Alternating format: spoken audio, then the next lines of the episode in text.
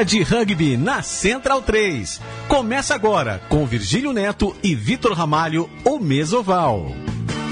Olá, olá, centralinos! Bem-vindos à nossa Mesoval.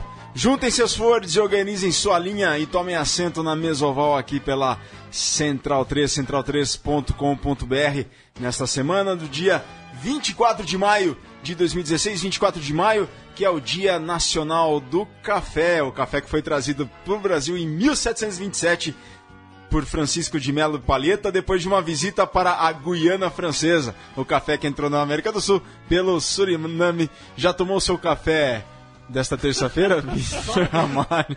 Só com açúcar demerara, que é da Demerara? Demerara?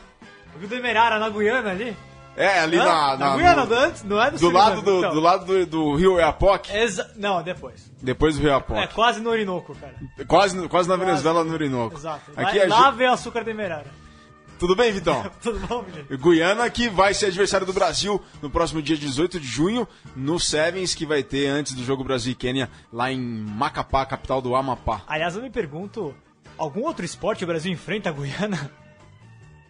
Olha, boa Tente lembrar. pergunta, hein? Eles são bons de cricket, mas o Brasil não, então É. não. Ali- Aliás, a, a- a Guiana é da América do Sul? É essa dúvida que eu sempre tenho Por quê, também. No, no cricket, As Guianas, As né? No cricket, a Guiana joga pelas West Indies, as Índias Ocidentais, seleção composta ali do Caribe, né? É, o rugby já teve time né, das West Indies também, jogando jogadores de Guiana, Trinidad Tobago, Barbados. E a Guiana que já enfrentou o Brasil no Sevens em duas ocasiões, nos Jogos Pan-Americanos de Guadalajara em 2011 e nos Jogos Pan-Americanos de Toronto em 2015. Exato. Matias Pinto falou aqui conosco, está na mesa oval também conosco. Leandro e a mim, tudo bem, Leandro? Virgílio, você me testa é, bastante nessa mesa de som. Sabe por quê? Por quê? A gente tem toda a preocupação de fazer a questão, é, a sua voz chegar na casa do nosso ouvinte perfeita e você me traz uma barra de chocolate, uma revista de 1950 que eu tô louco de vontade de abrir a três minutos de começar o programa. Eu não sei o que eu faço, se eu folheio a revista, se eu como um chocolate ou se eu levo tua voz ao público. O que, que eu faço? Pô, dá pra- consegue fazer os três aí, dá pra comer bis, dá pra folhear a revista e dá pra deixar a mesa no piloto automático. Ou toma um café. Ou toma um café, Ou toma um café. celebrando o Dia Nacional do Café. É, Eu tenho outra data também, hoje é dia de independência da Eritreia. Hoje é dia de Opa! independência da Eritreia. E Parabéns. o café vem de onde, Virgílio? Vem das Arábias, que a Eritreia tá bem ao lado do Mar Vermelho, que faz. É, acho que vem da Etiópia, não vem? Vem da Etiópia. Porque a Eritreia ficou independente da Etiópia. Vem da Etiópia, Fronteira, exato. né? É, E- vem da e Etiópia de- do depois foi maciço. uma colônia italiana também. É, Abissínia. é, é, É. A Etiópia ocupou depois, aí virou independente, né? Sim. Ficou parte da Etiópia, depois virou independente. Inclusive, a capital da, da Eritreia tem é, é um dos maiores exemplos do... do, do Arte Deco italiana. Arte Deco italiana. Exato. Asmara. É a Asmara. É a Mesoval aqui, é cultura também, louco, hein? Que Não tem impressionante. rugby lá, não não, tem tem, rugby. não tem rugby na Eritreia nem na Etiópia. Etiópia tem. É, não, é, não é filiado ainda, mas a Federação Africana mais tem. A Eritreia não tem. Mas eles jogam descalços também? Olha, boa pergunta. Bom, pessoal, este é o Mesoval dessa semana do dia 24 de maio, a 18ª edição da Mesoval. Olá a todos, tomem assento no nosso Mesoval dessa semana que tem muita coisa para falar e a gente vai falar, começar falando sobre a seleção brasileira de Sevens que foi esse fim de semana jogar no Sevens de Londres, que teve como campeã a seleção da Escócia. E o Brasil jogou contra a Argentina, jogou contra a Nova Zelândia. Não foi tão bem, mas com bons placares. Por exemplo, perdeu para a Nova Zelândia por 31 a 0 apenas. E para a Argentina fez um jogo que eu achei muito bom. E o placar apenas 28 para a Argentina, 5 para o Brasil. A Argentina, que já foi vice-campeã da etapa entre 2015 e 2016, na etapa da África do Sul, em dezembro do ano passado, perdeu apenas para seleção anfitriã, a seleção sul-africana. E o Brasil também que fez frente à Nova Zelândia, que é uma das grandes potências do rugby sevens no mundo todo, perdendo por 31 a 0. Mandou muito bem, só que teve muitas lesões, né, Vitor? Que preocupa, né? Até esses dias atrás falando com o HP. O HP que. coluna social. Dá, dá ideia da notícia aí, dá notícia. O HP se casou Ah, no último casou, sábado. exatamente. Coluna social aqui da Mesoval. Bomba. Bomba. Meninas do rugby brasileiro, esqueçam o HP, já era. que não tá mais. Ele tá agora no time dos casados, né? Tá em Madrid agora. Tá em Madrid e ele levou pra Madrid junto a Shadow Ball, Oh. porque ele não pode deixar de praticar os passes dele.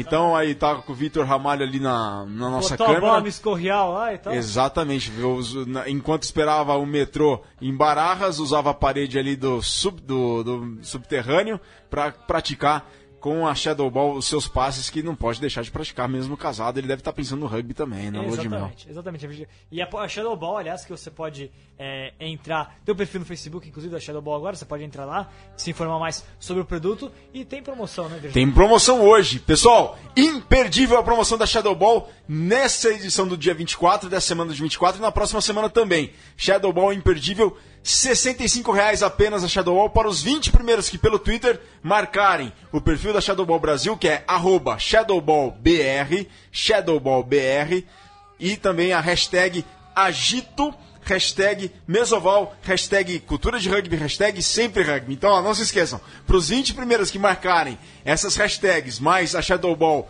no Twitter, arroba ShadowballBR, arroba, hashtag Agito, hashtag Mesoval, hashtag Sempre Rugby, hashtag Cultura de Rugby. Os 20 primeiros que fizerem isso, a Shadowball sairá por apenas 65 reais. Aproveite, é o Lucas Toniazzi e o Werner Trelaf abrindo o bolso aí, fazendo essa promoção, porque a procura tá interessante, a procura tá bacana e vai ficar melhor ainda por apenas 65 reais. A Shadow Ball para os 20 primeiros que marcarem essas. O, a- o Eu vou- eu vou twittar, Brasil. vou twittar as Você vai marcar? Você vai marcar? Sempre rugby, cultura de rugby, Agito e Mesoval. agito, mesoval. Tá, para os 20 primeiros que fizerem isso, ela sairá por apenas 65 reais. A Shadow Ball Brasil, que é apoiadora oficial aqui da Mesoval pela Central 3, para o mundo inteiro. Central 3 que tem uma audiência também muito bacana lá em Portugal, né, Vitor? Ah, é verdade, sempre eu. Aliás, Francisco Isaac já mandou uma mensagem que ele tá aqui com a gente. Ele que é nosso colaborador lá de Portugal, escreve sobre o Super Rugby, escreve, faz também muitas análises de vídeo e, e sempre tá conosco, né, Virgínia? As análises dele que são, deles são bastante interessantes. Mas, Vitor, Brasil fez papel, um bom papel, na minha opinião, na, lá em Londres, em Paris também. Claro, pegou seleções fortíssimas que estão na reta final para a preparação para os Jogos do Rio de Janeiro. Só que Brasil teve baixas, né? Agora com várias lesões. Até falava com o HP no WhatsApp lá, eu acho que você estava no meio da conversa também, da síndrome do LD. Das coincidências do LD. Exatamente, é por, por incrível que Conta mais aos nossos ouvintes centralinos. Perder, é, olha, a gente não sabe ainda, na verdade, teria que conversar melhor com os atletas, né, e, e- e com o departamento médico para saber qual vai ser a situação, mas o, o Lucas Duque, LD, o tanque, Quebrou o braço. quebrou o braço. Vamos ver se ele consegue voltar até os Jogos Olímpicos. É uma perda muito grande se isso acontecer, né? Lucas Drude tá de fora também por lesão, né, Virgílio? Tá fora por lesão. E o outro LD É o Lucas Domingues, Lucas Domingues dos sábados. sábados. É um S pra. Exato, Lucas Domingues também saiu lesionado. Assim como o Lucas Miller, né, vários Lucas aí lesionados na seleção brasileira. É, até o Thiago Evaristo né, do Curitiba foi chamado, chegou, é, jogou, ah, chegou em cima da hora lá em, em Londres para jogar. É, pois é, são, são perdas importantes para o Brasil. Nesse momento que a gente vai conhecer em breve, logo mais a gente vai ter a definição do, do grupo que vai, vai defender os tupis, né? Exatamente. A gente tem as seleções já definidas, né, para os Sevens da, dos Jogos Olímpicos. No masculino falta apenas uma vaga, que é o pré-olímpico que vai ser agora dia 18 e 19 de junho em Dublin. Né? No masculino são quatro grupos. É, no grupo A tá Samoa, Zimbábue, Tonga e Irlanda. No grupo B, Canadá, Alemanha, Uruguai e Sri Lanka. No grupo C, Rússia, Chile, Marrocos e Tunísia. E no grupo D, Hong Kong, Espanha, México e Coreia do Sul. Pessoal, dessas 16 seleções, só uma se classifica é a 12 vaga para os Jogos Olímpicos. Já estão classificados para os Jogos Olímpicos no masculino. Brasil, Argentina, Estados Unidos, África do Sul, Quênia, Grã-Bretanha, França, Japão, Austrália, Nova Zelândia e Fiji. Fiji que se consagrou campeão mundial do circuito de. Daqui a né? A gente vai falar daqui a pouquinho. Mas, olha aqui, que pré-olímpico complicado esse, hein? Esse é o Paralímpico masculino que você falou. É o pré-olímpico masculino. E o Sancinetti já coloca aqui. Torce por Samoa. Samoa é a grande favorita para esse pré-olímpico, né? É, o Paralímpico masculino, ó, vamos, vamos por partes então, né? O Paralímpico masculino são 16 times, aí uma vaga nos Jogos Olímpicos, a última vaga. Samoa, de fato, é, é favorita disparada, Virgílio, porque Samoa conseguiu o título, inclusive, da etapa de Singapura. E Samoa, na verdade, foi. O Quênia. Quênia é Singapura. Ah, desculpa, Samoa ganhou Samoa, de Paris. ela- Paris. Paris. É, Samoa ela teve, a- teve um grande problema de estar na Oceania, na verdade, né? É. Porque, lembrando como é que é o esquema de classificação para os Jogos Olímpicos, os quatro primeiros colocados do circuito mundial da temporada passada garantiram vaga direto. Eles foram Fiji, Nova Zelândia, África do Sul e Inglaterra, no caso, classificando a Grã-Bretanha.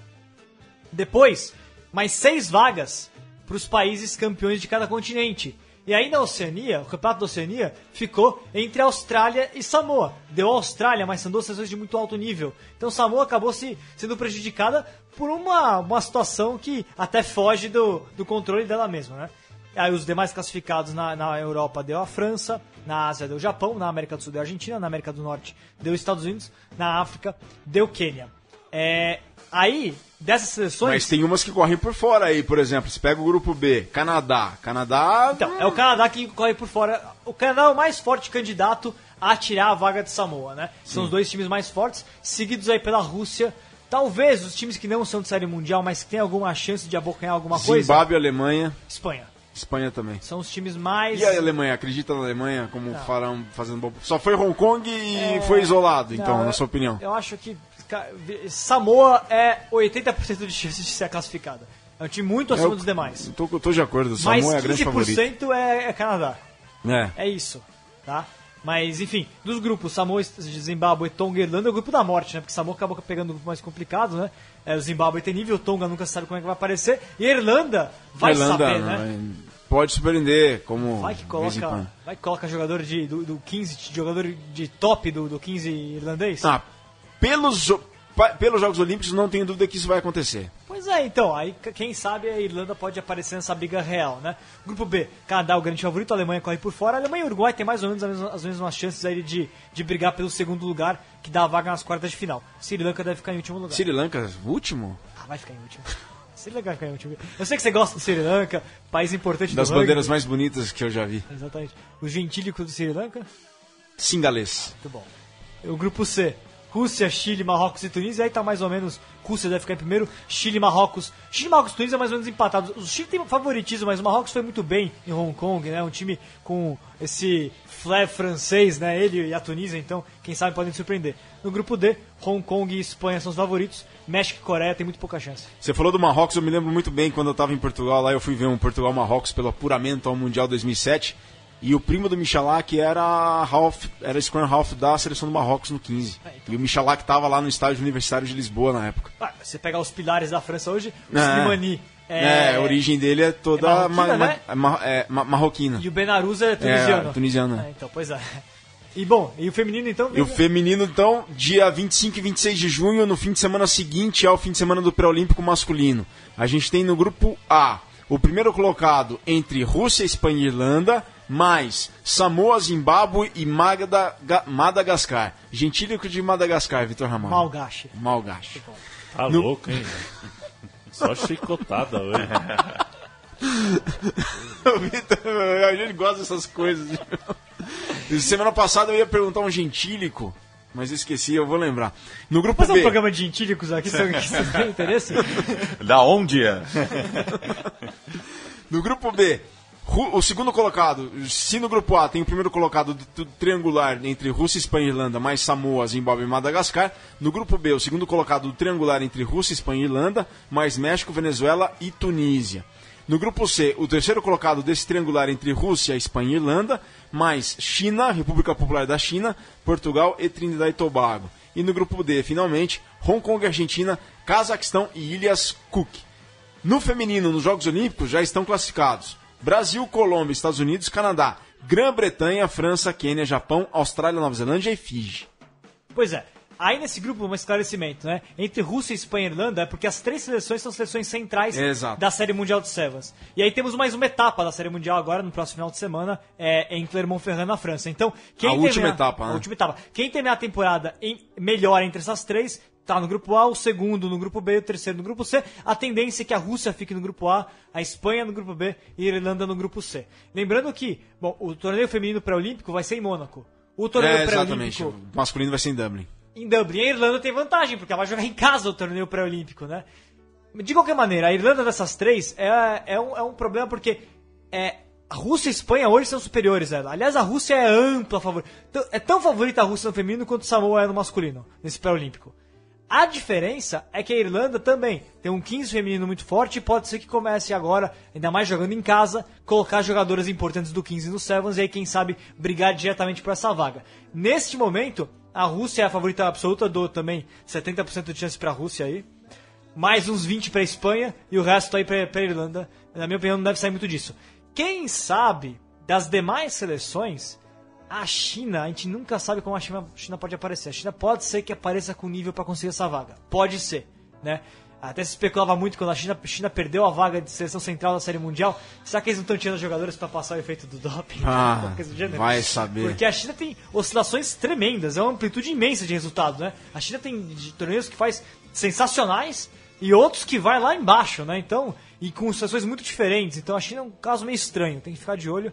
Não sei se ela pode acabar brigando pela vaga. Pra mim, deve dar Rússia. Aí nos grupos, se ficar mesmo o grupo A com Rússia, Samoa, Zimbábue e Madagascar, Zimbábue e Madagascar são muito fracos. Samoa também. O Brasil jogou contra Samoa, é uma seleção muito fraca, muito Sim. ruim. De 15 era razoável, mas de Sevens feminino muito ruim. É, Espanha, México, Venezuela e Tunísia, a Espanha vai passear, os outros três não tem nenhuma condição. Ah, talvez a Tunísia um pouquinho, mas não tem muita. Mas é, é, é, favoritismo na Espanha. Grupo C, Irlanda favorita absoluta, mas tem a China junto. Portugal vai tentar fazer alguma coisa. Portugal que eliminou a Holanda, né? No pré-olímpico. Holanda, que era uma das favoritas até para os Jogos Olímpicos, perdeu na Europa para Portugal. Trinidad e Tobago veio para ganhar experiência. E no grupo D, Argentina. interessante, Argentina. Argentina contra Hong Kong e Cazaquistão também. Cazaquistão é uma seleção, também tá focada no Sevens ali. É Mas a interessante. Argentina, acho que vai dar Argentina, porque acho que tá tão entalada ali na, na garganta da Argentina que eles não, elas não conseguiram a classificação em Santa Fé no ano passado, perderam para a Colômbia por try no 5 último a 0 Contra no último lance. Try no último lance, exatamente. Acho que tá tão engasgado aquilo lá que eu acho que elas levam o primeiro lugar desse grupo e tem alguma chance de conseguir essa vaga, vaguinha para os Jogos Olímpicos. Eu acho uma remota chance, Ah, a bem Rússia é muito remota. superior, é muito superior, é muito superior. Eu acho por, ah, por isso que a chance é remota. É, também acho. Então, assim, pessoal, faça como o Vitor Silvério, que está aqui conosco pelo Twitter, arroba Portal do Rugby ou arroba Central3, Central3 escrito, Central3TRES, e também hashtag Sempre Rugby, lembrando a todos que tá rolando promoção da, mesa, do, da Shadow Ball, é só marcar no Twitter, arroba Shadow Ball, hashtag Agito, hashtag Mesoval, hashtag Sempre Rugby, hashtag Cultura de Rugby. Leandro Amin. Alcísio Canete, jogador do Niterói Rugby. Alcísio Tá- Canete. Tá com a gente, um grande abraço. Grande Alcísio, a gente falou do Alcísio esse fim de semana, Foi né? verdade, é verdade. Falamos do Falou- Alcísio. O Vitor não lembrava o nome dele, ele falava Ancino, a- a- Alcino. Pô, você vai falei, ao vivo, ele tá ouvindo aqui, aí eu falei, Alcísio. Daí eu... Aí eu falei, não, ele é colaborador, ele escreve sobre futebol, mas o- a foto dele no perfil do Twitter é rugby, ele pelo Sim, uniforme rubro-negro do Niterói. É um, é um- Eu esqueci agora qual é exatamente o mascote. Eu não sei se é exatamente se é um golfinho. É um golfinho ou é outro? Uma boa pergunta, Uma boa ninguém sabe pergunta, disso. eu não sei É. identificar. Pra mim é um golfinho, mas já, golfinho, já ouvi né? falar tubarão. Pra mim é um tubarão. Eu, eu acho tubarão. Sei lá. Golfinho aquilo. Golfinho? Ô Niterói, pessoal do Niterói, por favor. Perfeito. Dá uma, dá uma informação aí. Pessoal, o Mesoval, o primeiro tempo tá acabando, a gente vai para um rápido intervalo. O intervalo tem uma surpresa para vocês aí, a gente volta já já com o segundo tempo da Mesoval aqui na Central 3. Já já voltamos.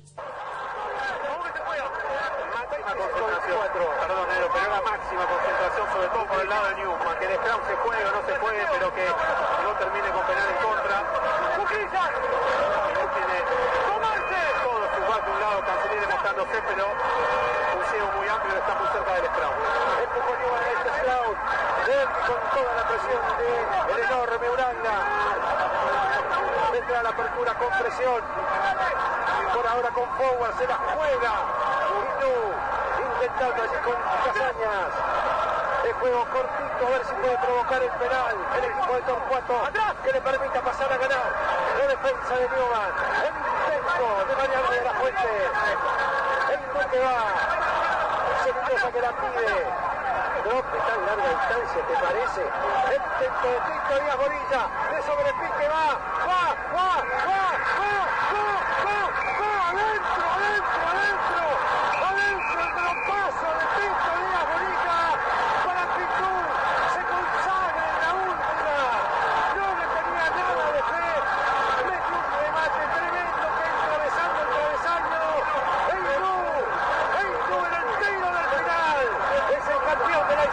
Nacional de Clubes. Remate. Segundo tempo desta mesoval aqui pela Central 3, Centralinos, mais uma vez organizem a sua linha, juntem seus forwards e tomem assento para o segundo tempo da mesoval aqui central3.com.br. No intervalo vocês ouviram a narração da ESPN do drop do Tito Dias Bonilha.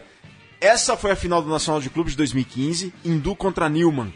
O Newman vencia o Hindu por 25 a 24 e já passava do tempo regulamentar quando a bola estava com o Hindu entre as 22 e as 10, entre as 10 e as 22 do campo de ataque, quando o Dias Bonilha acertou um drop e deu números finais ao jogo levando o Hindu para o título de 2015, que se repetiu em 2016, no fim de semana passado, né, Vitor? Na final contra o Belgrano, que não chegava à final do, de um campeonato nacional. Não era, não era campeão Não era campeão desde desde 68. os anos 60, né? Desde 68, poder foi campeão do campeonato da Urban, campeonato de Buenos Aires. Nunca foi campeão nacional o Belgrano, que é um dos grandes, um dos grandes times tradicionais, inclusive do futebol argentino, né? O Belgrano Atlético.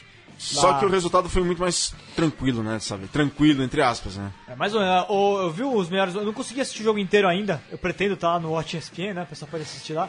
É, eu vi os melhores momentos da, da partida e, e claramente, até conversei com o Mariano, Mariano Vitori, esse Mariano Vitori, grande Mariano, que é do, Belgrano, do, do Belgrano. né? Belgrano.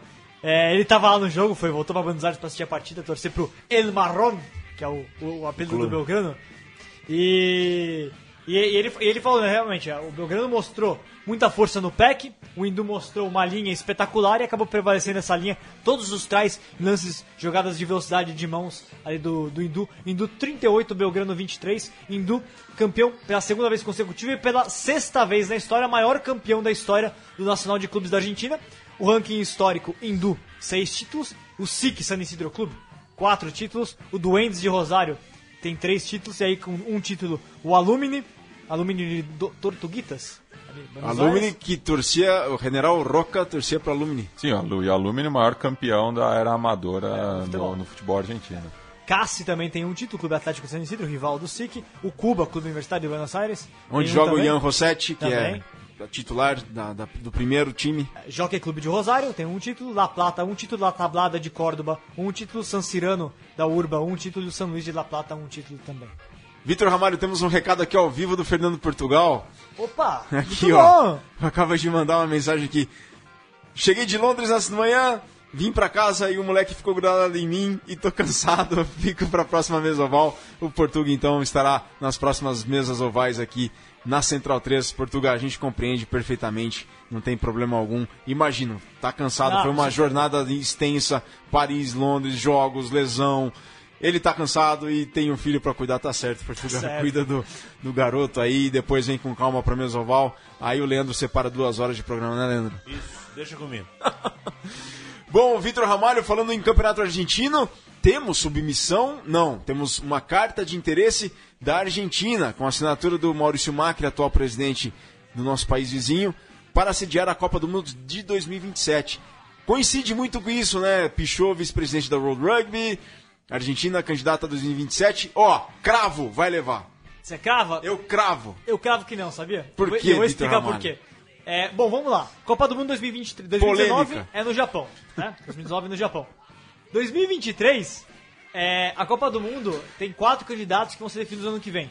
Quais Os são, quatro candidatos são Itália. Itália, França, Irlanda e África do Sul. A África do Sul tá com um rolo ainda, né? Que a gente esqueceu de falar com o Bilks no programa É. passado, mas conta o rolo qual é, Vitor. O rolo é que a- a- o, o Ministério do Esporte da África do Sul é, deu um ultimato aí para algumas federações, inclusive a de rugby, a de rugby, a de cricket, a de atletismo. As três, e isso. Mais algo, né, netball.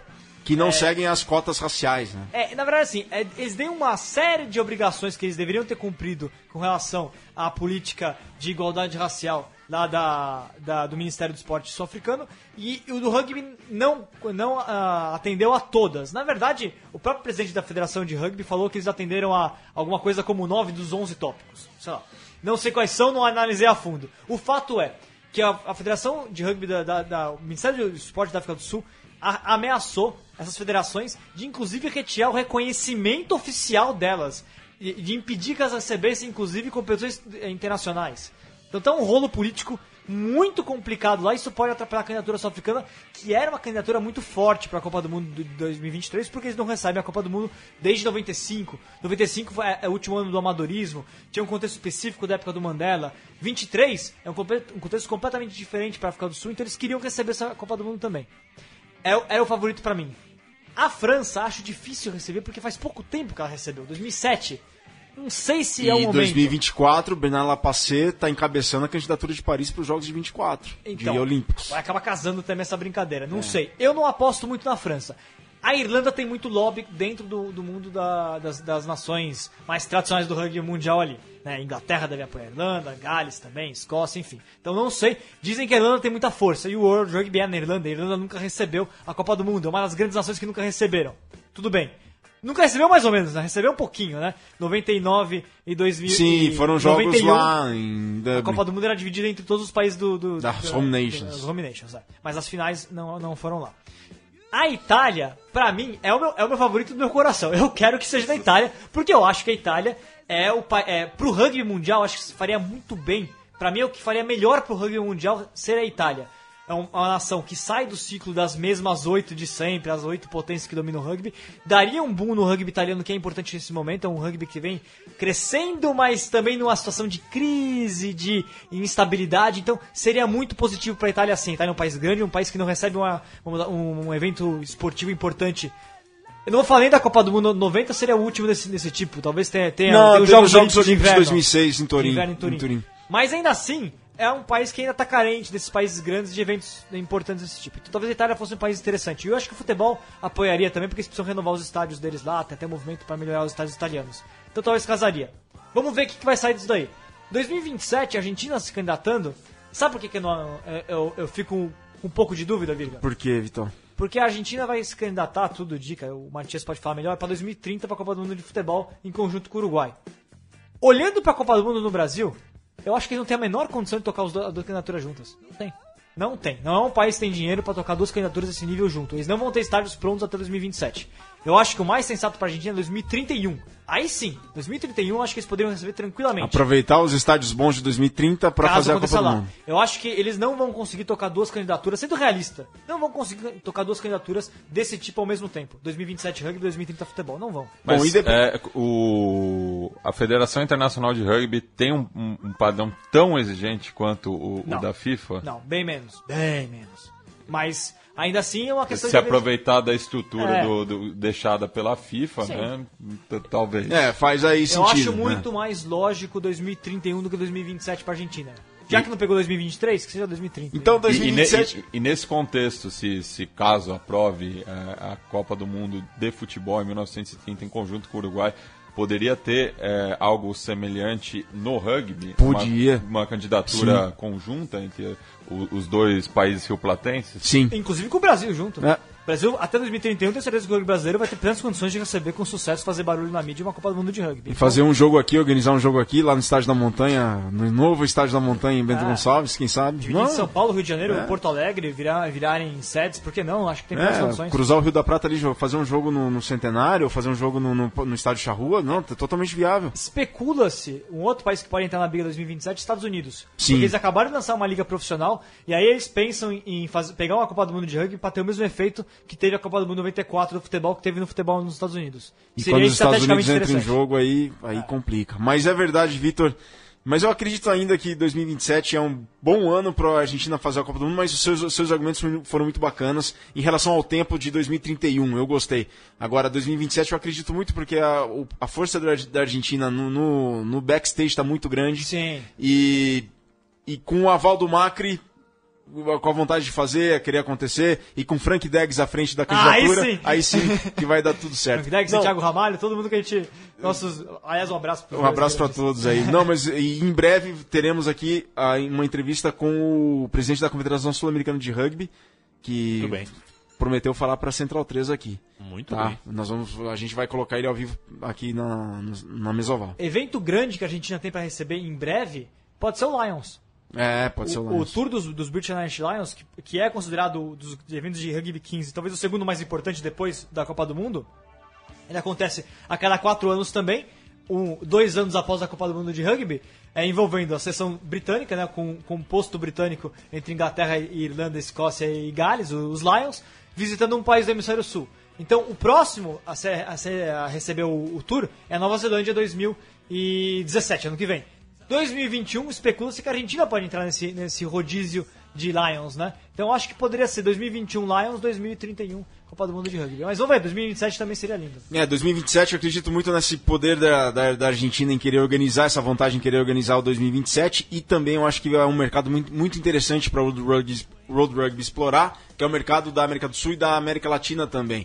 Que eu acho que se esperar muito tempo, talvez não seja tão interessante esperar tanto tempo assim para o World Rugby. Por isso que eu acredito que a Argentina se, se candidatando para 2027 tem grandes chances de levar, só que com os argumentos que você colocou, É. 2031, claro, com os estádios da FIFA, que eu não duvido nada que vá ser a Copa do Mundo de Futebol em 2030 entre Argentina e Uruguai, acho que tem tudo para dar Eu certo acho que o governo- o e vai governo- se aproveitar bastante nisso e acho que vão ser mais usar mais bom senso para aproveitar os, os, os benefícios que teriam uma Copa do Mundo de Futebol em 2030. Eu acho muito difícil uma economia como a economia argentina, que é uma economia problemática ainda. Eles não vão conseguir tocar duas candidaturas desse nível, eles vão ter que optar por uma delas. Então é isso que eu tô. Se for a de rugby a de futebol, acho que é um problema. Mas enfim. Bom. É, só uma coisa, 2020 pode ser que tenha expansão. Dizem que pode acontecer até em 2018, não sei, mas 2020 com certeza pode acontecer. É, do Super Rugby, né? Com mais uma franquia sul-americana, no caso, talvez na Argentina, né? Boa, isso é muito bom. E aqui, ó, a Federação Inglesa Rugby Football, Football Union colocou, soltou uma nota hoje que a Copa do Mundo de 2015 estabeleceu novos recordes para o rugby mundial. Foi aumentou para o produto interno bruto para a Grã-Bretanha 2,3 bilhões de libras esterlinas. 406 mil visitantes internacionais a mais em função da Copa do Mundo. Ti- Tivemos é, 80% da, dos visitantes estrangeiros disseram que voltariam ao Reino Unido. 80% dos torcedores que foram à Copa do Mundo disseram que tiveram uma experiência excepcional. E eles gastaram em média, esses visitantes estrangeiros, 2.400 libras no Reino Unido. 34 mil empregos diretos foram criados, fora os indiretos. É, ao todo, pelos visitantes tá internacionais na indiretos, Copa né, do? Mundo, fora os indiretos. A gente tá nos indiretos. A gente tá nos indiretos. é verdade, não, mas não, no Reino Unido, no Reino ah, Unido. tá, né? não, porque aqui. E aqui, ó, olha que interessante. Os gastos dos visitantes internacionais no Reino Unido durante a Copa do Mundo. Um bilhão de libras. Pois é. Aliás, Matias, você perguntou quais são os padrões da, da Copa do Mundo de Rugby. Sabe quantos estádios foram construídos especificamente para a Copa do Mundo de Rugby? Não. Nenhum. É isso você tinha perguntado, nenhum. Eles só é, apenas pegaram os que estavam lá e, e usaram os, os com melhor condição, usaram muitos estádios de futebol, reformaram outros, enfim. Não construíram nenhum estádio novo. Ó, pessoal, façam com o pessoal do o Fabiano aqui, ó, tá já garantindo a Shadow Ball dele. A Shadow Ball promoção, se você marcar no Twitter, arroba ShadowballBR, arroba ShadowballBR, hashtag agito, hashtag mesoval, hashtag sempre rugby, hashtag cultura de rugby, você tem a promoção da Shadow Ball por apenas 65 reais. O Fabiano, o Vitor Silvério, o Léo Carniato, o Rafael Sancinetti, o pessoal do Rock Rugby Itapeva e o pessoal, ó, do Tauras do Obelisco de Dom Pedrito, Rio Grande do Sul, coloca diretamente de Alegrete, Rio Grande do Sul, o primeiro encontro de rugby da fronteira, dia 4 de junho de 2016. Junta lá o Taurus Obelisco de Dom Pedrito, o Fronteira Oeste de Alegrete e o Búfalos Rugby. O Búfalos não sei de onde é. Búfalos. Ah, tem vários. Será que é Barra do Quaraí, Quaraí, Tem mais de um búfalo. Bagé? Aceguá, Saber aí. Tem mais de um búfalo. Jaguarão, Uruguaiana, Vai falando aí. Sei lá. Citou quase toda a fronteira oeste. Bom, pessoal, tá acabando o segundo tempo da Mesoval. A gente vai para um rápido intervalo e nesse intervalo, mais um grande momento legal com o professor, senhor, árbitro Luiz Mourão. Já já voltamos para o terceiro tempo da Mesoval. Cultura de rugby, sempre rugby. Boa tarde, amigos do Mesoval. Seguimos hoje com a Lei 6, oficiais de jogo. Vamos relembrar rapidamente as atribuições dos juízes de linha e dos árbitros assistentes. Juízes de linha trabalham, atuam somente na Lei 6 e Lei 19. Lei 19 é a lei do bola fora, do alinhamento lateral. O árbitro assistente, por sua vez, trabalha na Lei 6, na Lei 10, que é jogo sujo, e também na Lei 19. Além disso, o árbitro assistente pode trabalhar com outras atribuições, desde que tenham sido delegadas antes pelo árbitro central. Fora disso, não. Quando que o árbitro assistente, o juiz de linha, deve levantar a bandeira? Indicando que a bola está fora de jogo. Sempre que a bola toca a linha de lateral de campo ou a linha de lateral de gol. E, obviamente, se alguém portando a bola também toca essas linhas. Ou ainda, se a bola toca ou alguém portando a bola toca algo ou alguém que esteja além destas linhas. Aí sim o árbitro assistente, o juiz de linha, deve levantar a bandeira. Se a bola cruza o plano imaginário, que fica sobre estas linhas, mas não toca em algo ou alguém lá fora, então o jogo vai seguir normalmente. Exemplo, quando alguém chuta a bola e o vento traz a bola de volta para dentro de campo, ela sai lá fora e volta sem tocar em algo ou alguém lá fora. No futebol isso seria fora, no rugby é jogo normal. Bom, depois que a bola sai para fora, ela vai ser introduzida ou por alinhamento lateral normal ou por lateral rápido. Em qualquer uma dessas situações, o árbitro assistente e o juiz de linha devem sempre abaixar a bandeira depois que a bola é introduzida em campo. Sempre. Exceção feita em três situações. Primeira delas, quando aquele que introduz a bola, seja no alinhamento tradicional ou numa cobrança de lateral rápido, coloca qualquer parte do pé ou dos pés dentro do campo de jogo. Lembre-se da definição de campo de jogo. É o retângulo formado pelas duas linhas laterais de campo, mais as duas linhas de gol, exceptuando-se essas linhas. Isso costuma dar muito problema em jogo durante a cobrança de laterais. O quem introduz a bola, o atleta que introduz a bola, às vezes coloca o pé na linha e o pessoal reclama dizendo que ele está dentro do campo de jogo. Não, linha de lateral de campo é fora. Portanto, se ele põe o pé na linha, ele está fora, ok? Segunda situação em que o árbitro assistente ou juiz de linha deve manter a bandeira levantada. Quando a equipe que introduziu a bola não é a equipe que tinha o direito a fazê-lo. É uma situação rara de acontecer, mas às vezes acontece. Terceiro e último caso, esse já muito mais importante, ocorre durante a cobrança de lateral rápido, que é uma lei complexa, a gente vai ver lá na frente na lei 19.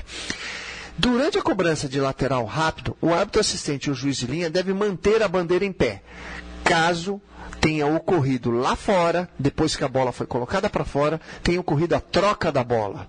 Ou alguém que não seja aquele que colocou a bola para fora ou aquele que introduziu a bola no lateral rápido, alguém tenha tocado na bola que não seja nenhum desses dois. Se tocar no alambrado, vale e o jogo segue normalmente. Repito, a gente volta nessa lei com mais calma. Todas as demais situações, portanto, fora essas três situações que eu acabei de falar, tanto o juiz de linha quanto o árbitro assistente deve abaixar as bandeiras. O, o, mesmo acontece nessa situação quando o, a bola é lançada torta no alinhamento lateral e muitos insistem em dizer que o árbitro assistente deve manter a bandeira levantada. Não, ele deve abaixar a bandeira porque essa atribuição é do árbitro eh, central. Se ele delegou para o árbitro assistente, existe uma sinalética própria que depois a gente volta a falar um dia. Desejando a vocês mais melhor rugby, um grande abraço. Segue agora o pessoal do Mesoval. Terceiro tempo da Mesoval, voltando aqui pela Central 3. Centralinos, organizem seus forwards, organizem sua linha e juntem seus forwards para o terceiro e derradeiro tempo da Mesoval dessa semana do dia 24 de maio. Dia 24 de maio, dia nacional do café. Falando em café, um produto típico lá do interior de São Paulo, temos o Campeonato Paulista definidas as semifinais. Ura, União de Rugby da Alphaville, rebaixada. O Sambu 7 jogou pela pole, foi 57 a 14, se não me engano, né, Vitor? 54 a 17. 57 a 17. 57 a 17. Ura rebaixada para a segunda divisão do Campeonato Paulista e as semifinais do Paulista A definidas. São José contra SPAC e Jacareí contra Pasteiro. Os jogos serão no dia 4 de junho, certo? São José 25, Pasteur 10, Jacareí 26, Rio Branco 14, Band Saracens 3, SPAC 32. Esse jogo era decisivo, os dois times brigando ali pela classificação. O Campeonato Paulista é um mini Super 8, né, Virga? Porque tem metade do Super 8 é dos times paulistas, então é uma prévia, um aquecimento para ver alguns desses times que certamente vão brigar pelo título nacional. É isso aí. Temos no Super 8 o SPAC, temos o Pasteur, temos o São José temos o Bandeirantes Saracens, que também agora foi definida a tabela do Super 8 2016, né, que vai de 16 de julho a 12 de novembro. São 14 rodadas mais a final. E a primeira rodada teremos o duelo interessante paulista, o clássico paulista, entre Bandeirantes Saracens e Pasteur. E dia 10 de setembro, na sétima rodada, na última rodada do primeiro turno, o encontro entre campeão e vice do ano passado, São José contra Curitiba. Apenas um parênteses aqui dentro do Campeonato Paulista, Vitor. Isso, é, também teve Campeonato Paulista B, né? O Tornados é líder da competição, venceu o Letícia 38 a 7 no clássico ali em Dayatuba contra Itu Sorocaba. E também semifinais decididas, é, semifinais não, finais decididas no Rio Grande do Sul. Tivemos Farrapos 41, Serra 7, o clássico da Serra Gaúcha. Charrua 14, San Diego 19, San Diego classificado para a final. Essa é a primeira final entre Farrapos e, e San San, Diego. Diego. desde 2011, né? Aliás, Farrapos, Que é aquela, aquela final foi transmitida pela, tele- pela televisão. Verdade, Ao verdade. vivo. Na, Na TV Com. Na TV Com, é. A Charrua e San Diego Clássico de Porto Alegre, né? É, bom, o pessoal pode entrar no portal do rugby, tem muitos outros jogos que aconteceram aí no final de semana. 19 a 14 também foi o placar do Curitiba vencendo o Desterro pela Liga Sul, segunda rodada, Curitiba líder. Mas muita coisa rolou pelo Brasil afora, o pessoal pode entrar no portal do rugby e conferir. Agora, Virga, você falou da, da tabela do, do Super 8 que foi lançada, né? Sim. É, não vai ter semifinal. Não vai ter semifinal, vai um- ser final direto, né? houve um corte aí de, do orçamento, mas isso sin- sinceramente não é nada perto de um outro corte que aconteceu. Do Super me, Sevens, Me né? preocupa demais e me aborrece bastante, na verdade. Eu não sei é, por que aconteceu, não vamos tirar conclusões precipitadas, porque a gente pode estar cometendo uma injustiça, mas eu acho, eu acho lamentável e inadmissível o rugby feminino, que é o rugby que, que fez, colocou o Brasil no mapa, ter 50% do seu calendário cortado, enquanto o masculino teve uma rodada. São três etapas apenas, né? É, é, eu sinceramente, é, três etapas, é, eram seis etapas do circuito, vai ser três etapas este ano só, enquanto é, preservou-se um Super 8 em turno e retorno. Eu não sei qual que, que aconteceu exatamente com relação à verba para que isso fosse é, feito. Né? Se simplesmente o, a lei de, o projeto de lei de incentivo do feminino foi, foi, é, não foi aprovado pelo Ministério, então o corte foi por causa do Ministério, não por causa da CBRU, ou se na verdade foi um ajuste da CBRU e ela optou por fazer esse corte maior no feminino. É, então eu não vou tirar uma conclusão sem saber qual é o motivo real disso para não cometer uma injustiça. Mas é, é inadmissível. É, é- é- é- eu acho que, a- que o rugby feminino brasileiro tem muito direito de ficar extremamente ofendido até com a redução de 50% no campeonato, enquanto o masculino teve quase nenhuma redução. Né? Uma rodada para manter em turno e retorno. Uma rodada- Vamos lembrar, quem fez o rugby brasileiro ser o que é, é o feminino, não é o masculino. O masculino não é nada no rugby mundial. O feminino é alguma coisa no rugby mundial. O feminino é quem faz com que o Brasil tenha, é, com o rugby brasileiro tenha tido verba, é, porque por verba olímpica, é responsável boa parte dessa, dessa verba outros resultados que já teve internacionalmente, campeão sul-americano, etc. Se a gente começar a ver o ru- rugby feminino ficar sucateado logo depois que acabam os Jogos Olímpicos, eu acho que é um tapa na cara de todo mundo que, que trabalhou no rugby feminino para acontecer o que aconteceu. Mas, de novo, não vou dizer que a culpa é da CBRU agora, porque eu não sei o motivo do corte. Pode ser que o corte tenha sido é, é, culpa do, do Ministério. Mas é complicado, é complicado, viu? Eu acho que é uma coisa para se discutir profundamente agora nos próximos meses o que está acontecendo com o rugby feminino. Centralinos, o que vocês acharam desse corte, tanto das três etapas no feminino quanto da rodada no masculino? Vitor muito bem colocou ali, foram cortadas três etapas do feminino. 50%. O- 50% do campeonato todo, vão ser apenas três etapas, uma em Curitiba e duas em São Paulo. O que, que vocês acharam disso? Interaja conosco pelo Twitter, arroba Portal do Rugby ou arroba Central3, hashtag sempre rugby, hashtag sempre rugby, pelo Twitter, arroba Portal 3, Portal... Portal, Portal do 3? Rugby, Portal do Rugby e ou pelo Twitter da Central 3, arroba Central 3. O que, que vocês acharam desses cortes nos campeonatos, tanto do Super 8, mas mais ainda no Super Sevens, cortaram a metade do campeonato feminino. E também para os 20 primeiros que colocarem no Twitter, arroba ShadowballBR, hashtag agito, hashtag mesoval, hashtag cultura de rugby, hashtag sempre rugby, a Shadowball aqui em promoção, 65 reais apenas. É grave isso, porque, como você disse, o rugby feminino foi que levou o Brasil adiante, o Brasil mundo afora, que fez o Brasil ficar forte politicamente lá fora, e é uma ofensa praticamente às meninas, mas, claro, tem que ver o que aconteceu que de aconteceu. fato para ter essa redução drástica no campeonato feminino. Eu espero que não tenha sido uma decisão da CBRU, que tenha sido algo acima dela, no caso, o não foi Claro, aprovado claro, o deve ter projeto. sido, deve ter sido, porque o papel, o papel de toda a federação é proteger e difundir o esporte. Se foi uma... Se ela, a CBRU não estiver fazendo isso, para que fazer as outras coisas? Então acho que veio realmente, Pois Vitor. é, acho eu que foi espero. alguma restrição orçamentária. É, eu espero. Agora, se isso aconteceu, é uma indicação de que não dá mais pra garantir, não dá mais pra é, montar um campeonato feminino baseado no ministério. Então a gente tem que pensar o rugby feminino para os próximos anos para que a gente não tenha um calendário é, deformado como a gente teve nesse ano. Então a gente tem que. Se, se, se veio, veio lá de cima a indicação de que existe uma vulnerabilidade para sustentar esse campeonato, então vamos pensar em como resolver isso para os próximos anos para não acontecer. Né? Porque o rugby feminino é o que não pode de jeito nenhum sofrer um impacto desse tipo, ainda mais agora pós Jogos Olímpicos, né? E ainda mais agora que o Brasil cresce no rugby feminino, cresce muito no rugby feminino pelo território afora, adentro, quer dizer. E na Bahia a gente teve o Campeonato Estadual de Sevens feminino esse fim de semana. O Manuel Cabral mandou os resultados aqui da Federação de Rugby da Bahia. E as Turux de Porto Seguro ficaram as campeãs. Em segundo lugar, o Quitérias. Em terceiro lugar, o Sergipe, do Sergipe. E foi simultaneamente com um campeonato masculino que teve o Fúria, campeã, Fúria é o- a Alto Londrina, Salvador. Aldongina Salvador o e tá, Orixás. Tá completo, pessoal pode entrar no resultados do final de semana, tá tudo lá. É que Teve os- Amazon Sevens, Teve Amazon Sevens, a Dara, um abraço pra Dara, que tá sempre aqui na audiência da Mesoval, no, na Central 3. O rugby foi muito movimentado. Brasil afora tem segunda divisão do Rio Grande do Sul definida final, né? Dia 11 Universidade de Santa junho. Maria contra Caxias. Caxias, que é o próprio Caxias do futebol, apoia o time de rugby, da, um dos dois times de rugby de Caxias do Sul.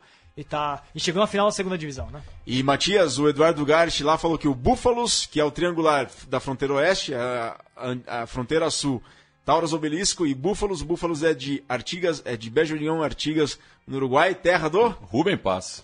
glorioso, grandioso Rubem Paz. Tivemos também, taça, tivemos também a Taça Pantanal, né, Vitor? Rubem Paz que jogou no Racing Clube da França, que é o mesmo do Que é o mesmo do, Ah, olha. do, do- do- É verdade. Jogou lá nos anos 80? dos anos 80. Bacana. Junto com, com o Francesco ali, os dois uruguaios. Jogaram juntos ali. Jogaram juntos no, no Racing Clube. É Do Francesco eu não sabia. É, pô. E não, teve muita coisa, teve Campeonato Mineiro, teve Campeonato Fluminense, enfim. Tem muita coisa que rolou em São, é, no, no Brasil inteiro. É, e Viga, só pra voltar rapidinho aquele assunto, a gente não- acabou não comentando é, Ah, do sobre Sevens. o título de- da Escócia, né? Interessante. A gente teve a Escócia. o Brasil acabou de fato é, lá em, em Londres.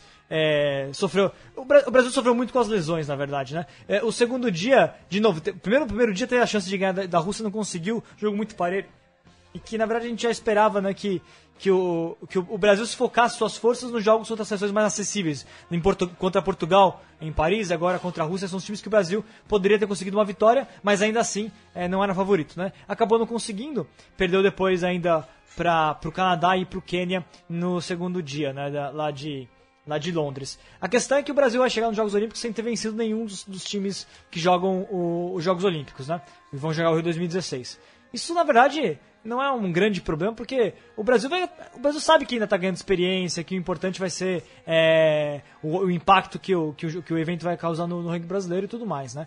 É, não dá pra gente esperar um resultado muito melhor. E o Brasil, de fato, tentou. é, se esfor- houve uma evolução em vários aspectos na seleção brasileira. Muita Contínuo. evolução.